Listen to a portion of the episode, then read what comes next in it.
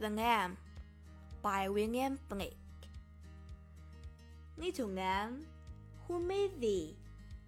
Dost thou know who made thee?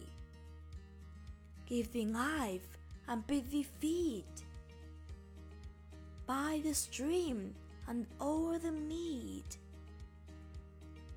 Give thee clothing of delight, softest clothing, woolly, bright. Give thee such a tender voice, making all the vales rejoice. Little lamb, who made thee? Dost thou know who made thee?